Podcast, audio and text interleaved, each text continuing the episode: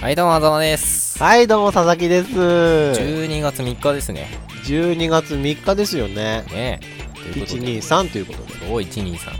あ佐々木さんの今年のあ。はい、ワン、ツー、スリー、はい。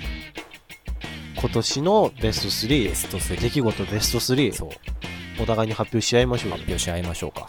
おうじゃあ、第3位からどうぞ。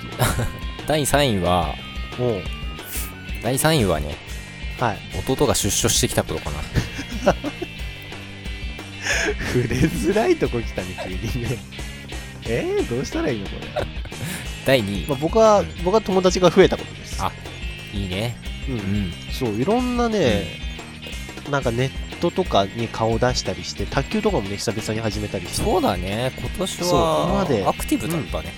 そうかなりアクティブでした、だから今まで触れたことのない層うんに出会った1年間でした、進ね、歩だ、進歩。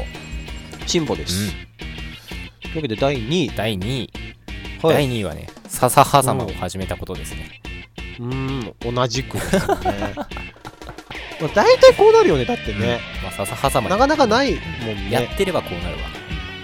本当だよだってなんか遠くにいるさもともと知り合いでもなかった我々がだよそう本当今年じゃないの出会ったのまさにね。うんまさにがこうやって一緒にラジオを始めるっていうないですねベ。スト2でした、ということで、うん第1位は。 第1位、あ言っていい俺かよ。第1位は、僕ね忘れてた第1位はね、佐々木さんたちと会ったことだね。